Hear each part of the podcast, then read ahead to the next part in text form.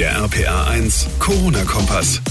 Und damit herzlich willkommen zu Podcast Folge 140. Heute am Donnerstag, dem 19. November. Schön, dass ihr dabei seid. Mein Name ist John Segert. Also, ich glaube, nach diesem Jahr und den aktuell geltenden Maßnahmen ist es vielleicht gar nicht mal so schlecht, den Blick auf die Zukunft zu richten, denn da könnte ein Licht am Ende des Tunnels warten in Form des Impfstoffs der Mainzer Firma BioNTech. Morgen will das Unternehmen die Zulassung in den USA beantragen und spricht schon von einem normalen Sommer 2021. Kann das wirklich sein? Ist das realistisch? Darüber sprechen wir ausführlich in dieser Ausgabe. Außerdem großes Thema heute, das geforderte Böllerverbot an Silvester. Darüber ist eine hitzige Diskussion entbrannt. Was für und gegen ein solches Verbot spricht, klären wir ebenfalls in dieser Folge. Und wir stellen euch ein richtig tolles Projekt aus Mainz vor. Das dortige Max-Planck-Institut wollte nämlich nicht auf irgendwelche Beschlüsse von Bund und Ländern warten, wie jetzt Kinder und Jugendliche in Schulen besser geschützt werden könnten und hat ganz einfach selbst eine Lüftungsanlage gebaut mit Zeug aus dem Baumarkt. Wie das Ganze funktioniert und wie groß das Interesse an dieser Apparatur aus ganz Deutschland ist, auch darüber sprechen wir nach den wichtigsten Themen des heutigen Tages. 22.600 neue Corona-Fälle meldet das Robert-Koch-Institut heute bundesweit, 5.000 mehr als gestern und damit gibt's wieder einen leichten Dämpfer in die aufgekeimten Hoffnungen, dass der Positivtrend der vergangenen Tage so weitergeht. Trotz dieses Anstiegs zeigt der November-Lockdown nach Ansicht des Robert-Koch-Instituts aber eine erste vorsichtige Wirkung. Susanne Kimmel aus den RPA1 Nachrichten, inwiefern? Ja, also laut RKI stabilisieren sich die Zahlen so langsam, steigen nicht weiter. Das ist die gute Nachricht, aber sie pendeln sich eben auf einem recht hohen Niveau ein, sagt RKI-Chef Lothar Wieler. Deshalb bestehe nach wie vor die Gefahr, dass die Kliniken an ihre Grenzen stoßen, sagt er. Wie lange die strikten Auflagen in Kraft bleiben sollten, lasse sich derzeit nicht einschätzen. Aber er spricht sich klar gegen die Schließung von Schulen und Kitas aus, denn dort lasse sich das Infektionsgeschehen kontrollieren, so Wieler. Noch kurzer Blick auf die aktuellen Zahlen aus Rheinland-Pfalz. Seit gestern hat es landesweit gut 1000 neue Fälle gegeben. Elf weitere Menschen sind in Zusammenhang mit dem Virus gestorben. Hm, jetzt rückt wegen dieser konstant hohen Zahlen nicht nur Weihnachten in den Fokus, sondern auch der Jahreswechsel. Heute großes Thema, schon den ganzen Nachmittag bei uns, das geforderte Böllerverbot an Silvester. Ja, das hat unter anderem der Chef der deutschen Polizeigewerkschaft Rainer Wendt in der Bild gefordert. Er sagt, zu Silvester gehöre Alkohol Menschen in Partylaune, die sich in den Armen liegen. Das sei aber in diesem Jahr nicht angesagt, so Wendt. Dazu komme, dass die Polizei derzeit eh schon genug mit den Corona-Kontrollen und Demos zu tun habe. Ein Böllerverzicht würde die Einsatzkräfte da stark entlasten. Umweltschützer fordern ein solches Verbot wegen der Feinstaubbelastung ja schon lange. In diesem Jahr würde es aber erst recht Sinn machen, gerade mit Blick auf die vollen Krankenhäuser. Schon heute ist absehbar, dass die ähm, Behandlungsplätze an die Grenzen kommen, und zwar vor Silvester. Aus diesem Grund eben klare Entscheidung für die Gesundheit und für die saubere Luft. Keine Silvesterfeuerwerke in diesem Winter. Jürgen Resch von der Deutschen Umwelthilfe beim Fernsehsender Welt. Die Gegner des Verbots halten dagegen, wenn jeder für sich auf der Straße böllert, dann gäbe es auch keine großen Menschenansammlungen. Das sieht auch Bundesinnenminister Seehofer ganz ähnlich. Seiner Meinung nach müssen Feuerwerke an Silvester trotz Corona möglich sein, eben mit Abstand und Maske. Das soll dann aber auch kontrolliert werden, sagt er. Ob es ein Verbot gibt oder nicht, ist letztlich Sache der Kommunen. Einige Städte bereiten eine solche Maßnahme schon vor, darunter Köln und Frankfurt. In Rheinland-Pfalz will man dagegen weitgehend auf ein generelles Böllerverbot verzichten. Der Überblick von Susi Kimmel. Vielen Dank. 1000 neue Corona-Fälle in Rheinland-Pfalz. Noch keine Trendwende, sagt das Robert-Koch-Institut. Schauen wir also lieber nach vorne. Auf das sprichwörtliche Licht am Ende des Tunnels. Morgen will die Mainzer Forschungsfirma BioNTech die Zulassung für ihren Impfstoff in den USA beantragen. Das ist auch deshalb eine gute Nachricht, weil BioNTech bei seinen Studiendaten nochmal nachgelegt hat. RPA1-Reporter Olaf Volzbach. Können wir also sagen, das Zeug taugt wirklich was? Nach den Zahlen aus Mainz ja. 95-prozentige Wirksamkeit haben die Mainzer Forscher für ihr Präparat festgestellt. Nur ein Tick weniger bei älteren Patienten und das bei leichten Nebenwirkungen. Damit hängen sie derzeit alle Konkurrenten ab. There's no difference between the age, uh, different ages and between the ethnicities, which makes of course pandemic supply and, and control very efficient. BioNTech-Chef Uhur Shahin bei den Kollegen von CNN. Alter egal, Herkunft egal, das hilft natürlich enorm beim Durchimpfen der Bevölkerung. Er sagt, von mir aus kann es noch in diesem Jahr losgehen. Und ist das realistisch? Ja, das hängt von den Behörden ab. Das Verfahren in Europa läuft ja auch schon. Die größere Frage wird aber wohl sein, kriegen wir das mit der Verteilung organisiert? Allein Rheinland-Pfalz will fast 40 Impfzentren aufbauen. Einzelheiten dazu gibt's morgen. BioNTech arbeitet noch an einer besseren Haltbarkeit des Impfstoffs. Aktuell schafft er nur paar Tage im Kühlschrank. Aber wenn das geregelt ist, könnte es das Ende der Corona-Krise sein. I am confident that if we have a well-organized vaccine supply, that we could have a normal winter normal summer and winter 2021. Ein normaler Sommer und Winter 2021. Einfach mal nur darüber diskutieren, ob wir einen neuen Bundestrainer brauchen. Das wäre was. Dankeschön, Olaf Holzbach. Und damit zu weiteren wichtigen Themen des Tages. Nach der Störaktion während der Beratungen über das Infektionsschutzgesetz prüft der Bundestag strafrechtliche Konsequenzen gegen die beteiligten AfD-Abgeordneten. Sie hatten die Störer in das Reichstagsgebäude geschleust. Man wolle das rechtliche Instrumentarium voll ausschöpfen, hieß es nach einer Sitzung des Ältestenrats.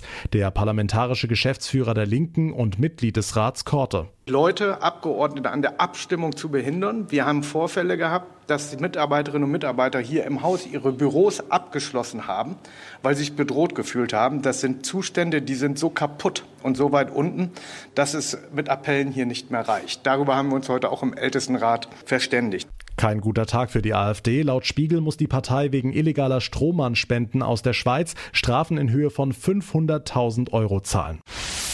In der Diskussion um das neue Infektionsschutzgesetz übt die rheinland-pfälzische CDU scharfe Kritik an Wirtschaftsminister Wissing. Rheinland-Pfalz hatte sich bei der Abstimmung im Bundesrat gestern enthalten. Die Union spricht von einem Kamikaze-Kurs der FDP. Nochmal RPA1-Reporter Olaf Holzbach. Was Generalsekretär Gerd Schreiner damit meint, ist Wissings Spagat zwischen seiner Rolle in der Partei und seiner Regierungsbeteiligung im Land. Als FDP-Generalsekretär ließ er kein gutes Haar am Vorgehen der GroKo und kritisierte die Neufassung des Gesetzes als Freifahrtschein für die Exekutive am Parlament vorbei. Umgekehrt wird es auch die anstehenden Verordnungen in Rheinland-Pfalz absichern. Für die CDU ist klar, das Land hätte im Bundesrat zustimmen müssen, aber die Ampelkoalition schlingert wegen Parteiinteressen. In Rheinland-Pfalz bieten immer mehr Ärzte Videosprechstunden an. Wie aus Zahlen der Kassenärztlichen Vereinigung hervorgeht, haben im zweiten Quartal 2020 über 1000 Praxen solche Sprechstunden abgerechnet. Ein Jahr zuvor war es keine einzige gewesen. Die Corona-Pandemie habe hier als Katalysator gedient, heißt es. Menschen könnten gefahrloser medizinisch versorgt werden. In Corona-Zeiten und den damit verbundenen Lockdown-Maßnahmen ist vieles nicht mehr, wie es einmal war und das schlägt aufs Gemüt, keine Frage. Der Spaßfaktor leidet erheblich. Aber hat Corona auch Auswirkungen auf die Liebe? Wie sieht's beispielsweise beim Heiraten aus? RPA1-Reporter Mike Fuhrmann hat beim Koblenzer Standesamt nachgefragt mit allen Freunden, Bekannten und der ganzen Familie ab zur offiziellen Trauung im Standesamt. So lief es vor Corona. Aktuell geht das in dieser Form nicht mehr. Rainer Adami, der Leiter des Koblenzer Standesamts. Die Einschränkung, die halt besteht, ist halt, dass wir nur eine gewisse Gästezahl im Trauzimmer zulassen. Also statt knapp 30 Personen dürfen halt im Moment nur 10 Personen dabei sein. Und im Trauzimmer besteht halt für die Gäste auch eine, eine entsprechende Maskenpflicht. So, an dem Ablauf als solches hat sich nichts geändert, nur dass halt Maskenpflicht besteht für die Gäste, für das Brautpaar selber nicht und dass wir halt nur weniger Gäste zulassen. Aber auch wenn es wegen Hygienevorschriften Einschränkungen gibt, die meisten Paare scheint das nicht abzuschrecken. Geheiratet wird trotzdem. Insgesamt haben wir dieses Jahr ein paar Eheschließungen weniger. Also im Vergleich letztes Jahr hatten wir bis zu diesem Zeitpunkt 500, gut 500 Eheschließungen, jetzt sind es 490. Also unwesentlich weniger Eheschließungen als im letzten Jahr. Allerdings war es nicht immer so, denn der erste Lockdown war im Koblenzer Standesamt deutlich zu spüren. Genau, es war so im März, April, als wieder der Lockdown kam. Da haben wir auch teilweise nur das Brautpaar im Trauzimmer gehabt. Da durften gar keine Gäste dabei sein. Da haben halt viele abgesagt. Aber jetzt ist es so, die Leute, die dann halt angemeldet haben jetzt für den Herbst, die wussten ja schon, dass es irgendwelche Einschränkungen gibt. So die letzten Tage haben wir jetzt nochmal ein paar, die halt nochmal abgesagt haben, aber November ist jetzt eher ein Monat, wo relativ wenige Paare heiraten. Unterm Strich scheint die Liebe Corona-resistent zu sein. Die Infos von Mike Fuhrmann, vielen Dank. Wie sicher sind unsere Kinder in den Schulen? Wie lange kann das gut gehen? Normaler Unterricht mit womöglich 30 Schülern pro Klasse bei hohen Corona-Zahlen. Ein heiß diskutiertes Thema, auch bei uns in Rheinland-Pfalz. Da kommt dieser Vorstoß aus Mainz heute genau richtig. Es gibt offenbar eine ganz einfache Lösung dafür, wie die Luft in Klassenräumen deutlich besser werden kann, damit das Ansteckungsrisiko sinkt. Das Mainzer Max-Planck-Institut für Chemie hat getüftelt und getestet und eine Abluftanlage zum Selbstnach Nachbasteln entworfen für kleines Geld mit Material aus dem Baumarkt. RPA1-Reporterin Maike Korn, was ist es für ein Teil?